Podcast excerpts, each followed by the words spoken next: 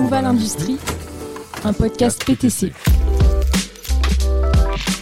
Le progrès ne vaut que s'il est partagé par tous. Alors que notre industrie prend un nouvel élan, comment peut-elle nous aider à faire face aux défis de notre époque? Que peut-on en attendre? Je suis Axel Gertin et je vous emmène à la rencontre de celles et ceux qui démocratisent l'industrie 4.0, avec de nouvelles approches et technologies sur notre façon de produire, de consommer et même d'imaginer l'avenir. Bienvenue dans Où va l'industrie, le podcast qui interroge le futur de l'industrie pour agir au présent. Aujourd'hui, on va parler ensemble d'un sujet très actuel, la crise énergétique. Avec une tension sur les approvisionnements à court terme, la situation géopolitique liée au conflit ukrainien, mais également un fort enjeu à moyen terme avec la transition énergétique. Pour les industriels, il va falloir s'adapter et sortir d'un modèle où l'énergie n'a pas toujours été considérée comme un facteur réellement limitant. Pour aborder ce sujet, je reçois aujourd'hui Guillaume Takoun, en charge de la réalité augmentée chez PTC France. Bonjour Guillaume. Bonjour Axel, merci de me recevoir. Guillaume, qui êtes-vous? Eh bien Axel, je suis, je suis un industriel. Euh, j'ai commencé ma carrière il y a plus de 15 ans dans l'industrie. J'ai euh, commencé par le design de produits, puis leur mise en production et leur mise en œuvre euh, sur le terrain. Je suis aujourd'hui responsable des solutions de réalité augmentée chez PTC, solutions de ré réalité augmentée industrielle, donc au service de la productivité et de la qualité. J'ai eu la chance de, de travailler euh, sur plusieurs continents. J'ai pu euh, travailler, j'ai eu la chance de commencer à travailler en Chine. Et puis je suis, euh, je suis revenu ensuite en France, euh, où euh, aujourd'hui je, je visite une usine toutes les deux semaines. Guillaume, pour commencer, comment cette crise énergétique impacte les industriels? Alors c'est c'est c'est une crise euh, dans le sens où elle est elle elle est arrivée assez vite et c'est une situation assez aiguë. Mais on pourrait on pourrait challenger le mot de crise parce que quelque part on n'est pas sûr qu'elle va se terminer. On est peut-être dans une euh, nouvelle situation, une nouvelle normale. Par contre, cette nouvelle normale est effectivement arrivée très vite et elle impacte nos industriels parce que et notamment les industriels qu'on appelle électro-intensifs. Électro-intensifs, ça veut dire que le poids de l'énergie dans leurs opérations, que ce soit dans le bilan financier, que ce soit dans le, le coût de leurs produits, est important. Et ces, ces euh, industries électro-intensives, au vu de l'augmentation des prix, sont très impactées jusqu'au au fait de devoir mettre en pause certaines productions qui ne deviennent plus rentables pour euh, le temps de trouver le temps que les prix redescendent ou le temps de trouver des solutions euh, pour être plus efficace en consommation énergétique. C'est ce qu'on a pu voir par exemple dans des industries comme celle du verre qui consomment beaucoup d'électricité pour transformer le sable en verre. Euh, ben, certaines de ces industries, vous avez pu le voir dans les, nouvelles, ont mis en pause leur, euh, production euh, suite aux événements, aux événements qu'on a pu voir lors de la crise en Ukraine, avec finalement ces prix de l'électricité qui pour nous sont indexés sur les prix du gaz, et avec la crise du gaz, nous sommes impactés sur, sur nos factures énergétiques. Donc nous le voyons en tant que citoyens pour notre chauffage. Euh, les industries, elles le voient directement sur le prix euh, de leur fourniture, avec en plus la perspective d'avoir peut-être des, euh, coupures cet hiver. Il a été, envisagé par le gouvernement peut-être de mettre en pause la, fourniture d'électricité dans certaines zones. Pour l'instant, rien, rien vraiment de défini. Euh, mais pour éviter l'effondrement d'un réseau électrique, c'est des scénarios qui sont, euh, qui sont envisageables. C'est d'ailleurs des scénarios que j'ai pu vivre euh, dans mon expérience en Chine, il y a une quinzaine d'années en Chine. le- lors des, étés où il faisait très chaud, euh, toutes les clims étaient en marche et le, gouvernement chinois mettait, euh, arrêtait l'approvisionnement en électricité de quartiers entiers, euh, ce qui fait que les industries devaient s'organiser autour de cette planification de fourniture énergétique. C'est peut-être ce qui pourrait nous arriver en France. Donc il faut anticiper ces événements car ce sera bientôt d'autres industries qui seront durement touchées. De, quelle manière peut-on anticiper ces événements? Alors c'est un, un vraiment bon point, parce qu'on a, on a mentionné les, les- industries électro-intensives qui sont touchées en premier, mais à terme c'est euh, c'est toute la filière industrielle qui va être, euh, qui va être impactée, et, l'anticipation, euh, elle se fait par l'augmentation de la flexibilité. Elle se fait par l'augmentation de la flexibilité. Je reprends l'exemple des, des coupures de courant. Si jamais ça arrivait, évidemment on ne souhaite pas, mais on sera peut-être amené à le vivre, le fait d'avoir une, organisation de la production qui est flexible euh, est, une, réponse. Et quand je dis flexible, je vais prendre un exemple. Euh, J'étais euh, sur le site d'une usine qui m'annonçait que la production de ces produits durait une quarantaine d'heures. Donc plusieurs shifts de travail de 7 heures, 7 heures et demie. Mais que initialement, la production était suivie par un seul opérateur ou une seule opératrice qui organisait sa production avec un plan de production comme il le voulait sur ces 40 heures. Cette usine était dans l'impossibilité d'organiser le passage de, ce produit d'un opérateur à un autre. La flexibilité, c'est avoir une organisation du travail qui permet d'organiser la, la transition du produit d'un opérateur à un autre. Mais cette flexibilité, elle va être très importante pour pouvoir organiser des arrêts et redémarrages de production, des changements de production qui vont être plus fréquents, qui vont être amenés par le, le contexte énergétique. Guillaume, les coupures, les pénuries, les flambées des prix, est-ce que c'est un schéma auquel on va devoir s'habituer? Alors je ne suis pas devin. Je ne suis pas devin, donc ça va être compliqué de répondre avec, euh, avec certitude. Ce qui est sûr, c'est qu'on présente ce sujet comme une crise pour les industriels. Il y a une dizaine d'années, les crises pour les industriels, c'était la pénurie d'approvisionnement sur un composant parce que l'usine avait, une usine avait brûlé quelque part en Asie. Et on devait se réorganiser, refaire un design, réorganiser une production. Ça durait quelques mois, mais on s'en sortait. Aujourd'hui, on est dans un autre contexte où on empile les crises. On a eu la crise sanitaire, on a eu une crise euh, sanitaire à répétition ensuite en Asie, qui a eu des, des conséquences sur l'approvisionnement. On a eu un contexte en Europe avec la guerre qui a rajouté encore là-dessus. Donc on empile les crises.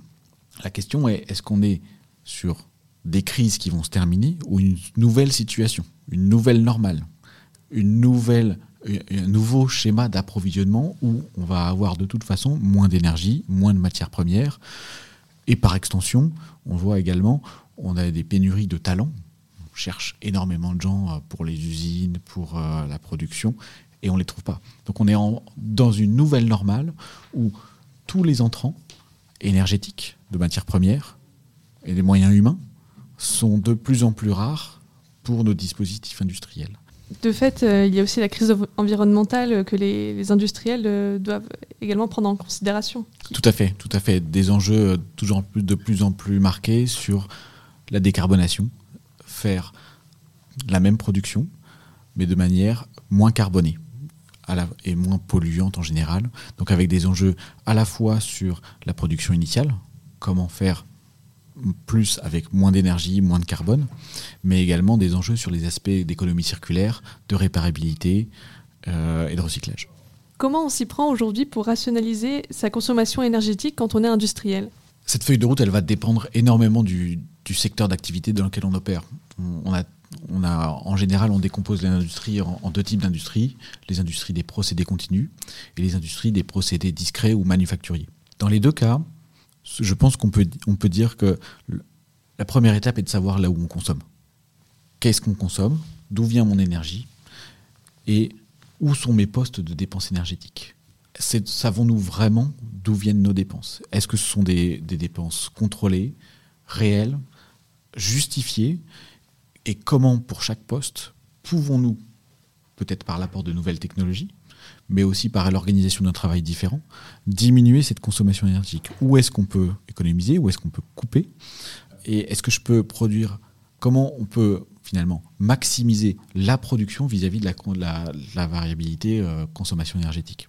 Un point important lors de cet audit, c'est d'identifier, parce que ça peut prendre la, la forme d'un audit, c'est d'identifier avec une granularité assez importante les postes de dépenses quelles sont les usines qui consomment, dans l'usine, quelles sont les lignes qui consomment, sur chaque ligne, quels sont les postes, machines, machines tournantes, moteurs qui consomment, est-ce que ce sont les utilités, est-ce que ce sont les centrales de traitement d'air qui euh, permettent de maintenir une atmosphère dans l'usine? Vraiment savoir où on consomme et ensuite lancer des plans d'action sur les, les points spécifiques euh, d'amélioration. Les points d'amélioration peuvent venir à la fois de mise à jour technologique, faire différemment les choses, points d'amélioration qui viennent de l'organisation du travail différente, et l'optimisation du, euh, du travail. Donc je vais prendre des exemples.